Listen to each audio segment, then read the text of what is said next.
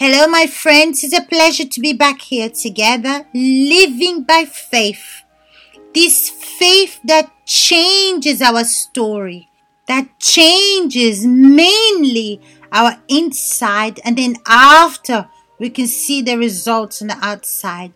So, before we start our meditation, we're going to speak to God.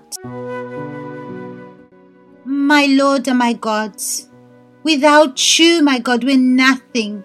Without you here present, nothing's going to happen. It's not because we're here. No, because nothing is going to happen because of my strength, because of my capacity. But things are going to change because of you. You're the only one that can work and convince this person. It's you, the Holy Spirit, that convinces. So, my God, I pray that this time that we're going to be together, that you convince each one of us of our necessities. Open our eyes, open our ears to hear your voice, to hear your words, so that, my God, you can be glorified in our life. That all this humility, all evil forces, that's inside of this person's life. I rebuke you now and get out right now. I ask you, my God, in Jesus Christ's name, and I am sure that your work is going to be done here. I give everything in your hands. In Jesus' name, amen. So we're going to read from the book of Matthew, chapter 13, from verse 1. We're going to read from verse 1 until 4, and then we're going to jump to verse 19. Okay? So it's written like this On that day, Jesus went out to the house and sat by the sea, and great multitudes were gathered together to him, so that he got into a boat and sat, and the whole multitude stood on the shore.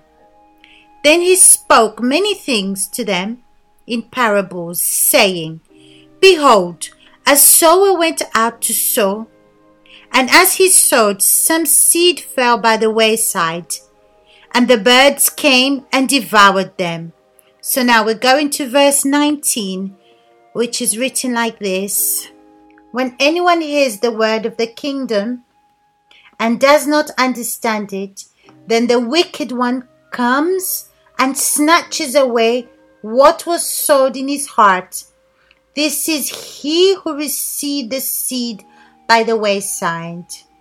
First of all, for you to understand, my friends, we're all souls. Yes or no? We all have problems. We all have different situations that happen in our lives. Now, how do we deal with these problems? How do we deal with these situations when we're affronted by them? Because we're not perfect, things don't fall from the sky. Yes or no, my friends? You need to manifest your faith. But perhaps you're part of this multitude, this big multitude that's there, that's in the presence of God, that's close to Jesus. This multitude was by the seaside listening to Jesus speaking about the parable of the seeds. Today we're going to speak about one type of seed, the one that fell on the wayside. That means when you went out to sow, some seed fell in the wayside. But is it the fault of the person that's planting? No. This person that plants is Jesus, is the servant of God. He's planting the word of God. The seed is the word of God. But all this multitude, like you see in the church, many people that come to church, but not everyone is in the same level spiritually.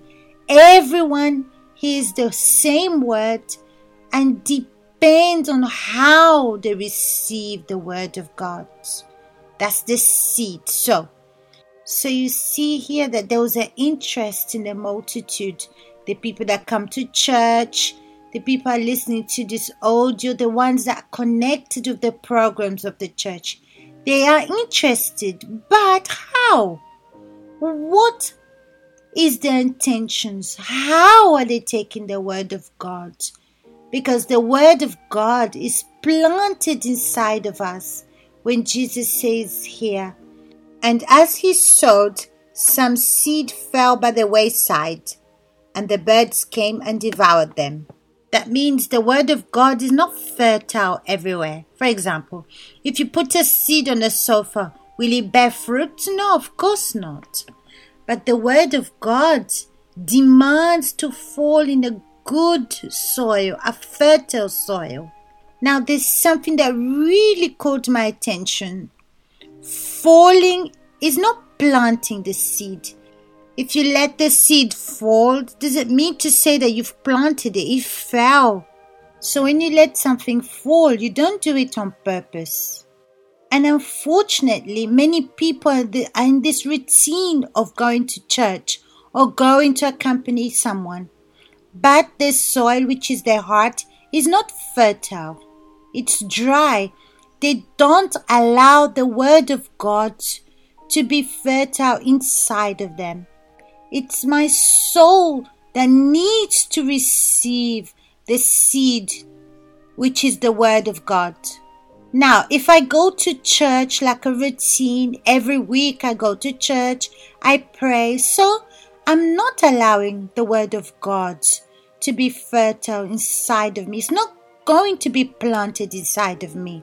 Physically, I'm in the church, I'm participating, but I'm not allowing this seed to be planted inside of me because I didn't go to the church with an objective to allow the seed to be planted inside of me, the Word of God. So, this person that doesn't allow the Word of God to be fertile inside of them, they're not worrying about their soul. And this is the problem. Maybe they're going to the church for their financial problems, for their love life, for everything else, but they're not preoccupied with their soul. They're not preoccupied to see that they're okay with God. And when I speak about your soul, my friend, I'm speaking about your thoughts, your doubts, your fears, your insecurities. I'm speaking about the things that come to your mind, what comes out of your mouth, your way of thinking, your reactions. So I'm speaking about everything.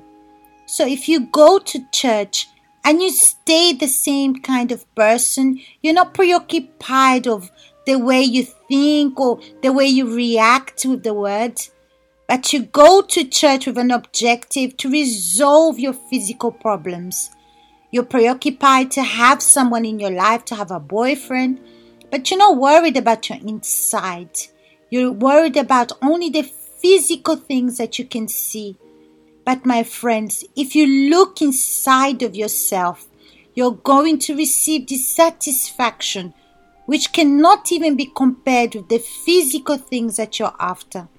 So, Jesus continues saying, And the birds came and devoured them. So, the person's not interested in the Word of God they come to church, they listen to this audio, they have a position in the church. The person's an assistant or a pastor's wife, so she sees herself already saved. She doesn't see the reason why she needs to take care of her soul. That's why the seed came and fell outside and not inside. So this person's not receiving the word of God. But there are those that are interested in this word, in this seed, and eats of this word, meditates, and then the evil, the devil, comes and tries to steal this word. So there's so many people that have already come to the church and come to the church. I've gone to the church many times. You've gone to the church many times. But the question is, what has been dominating you? What is the consequences of this seed that's been falling in this fertile soil? which is your heart. Because pay attention to verse 19. When anyone hears the word of the kingdom and does not understand it, then the wicked one comes and snatches away what was sown in his that means that word of God that comes from the kingdom of God was even planted in the heart of this person. But the person didn't understand. But why didn't the person understand? She didn't understand because she didn't value her soul, because she didn't think the word was for her. The word of God is for us, it's for me. This word changes my story, has completely transformed me. I'm not talking about the church or religion, I'm talking about the word of Jesus. But where is this seed being planted? This is the question. Even if it was inside of your heart, you didn't believe or you didn't put into practice. You decided to choose your feelings, your emotions. So, this seed that was planted in the wayside was planted inside of the heart, but she didn't understand. That means for me to understand the Word of God, I have to be interested in it. I have to compare this Word with my life so I can see where I need to change. But if I don't do that, so the devil is going to always come and steal the Word from us and snatch it out from our hearts. My friends, I'm not speaking about church. I'm not speaking about religion. I'm not talking about things you can conquer or speaking about the third party. We're speaking about you and you and me and me to look at my soul, my inside, to know what's inside of me, not in the church, not go to the church for the sake of going to church because you have to go, or to go in church with your mind filled with other things.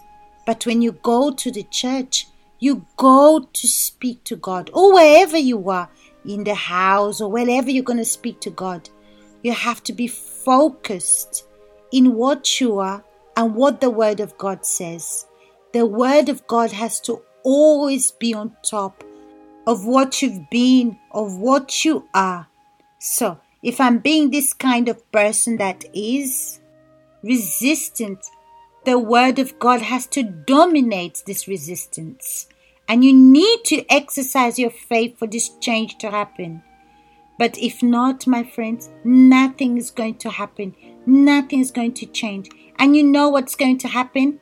The devil is going to come and snatch away this seed and you're not going to be put into practice and it's not going to be fertile. So you won't testify of a living Jesus. I'm going to speak about the Jesus of the past, the one that made me conquer, the one that gave me this and that. Things that you conquered on the outside many years ago. And now, my friends, what about now? How is your relationship with God? What are you doing with the Word of God? So, my friends, Maybe you say, How am I going to know, Viviani? You're going to know when you compare how you've been, what's going on with you with the Word of God. Okay? My friends, make the right choice. Use your intelligent faith. Intelligent faith that thinks, that meditates, that weighs. Not just receive and wait for a miracle to happen. No, it's not going to be like that. You need to exercise your faith.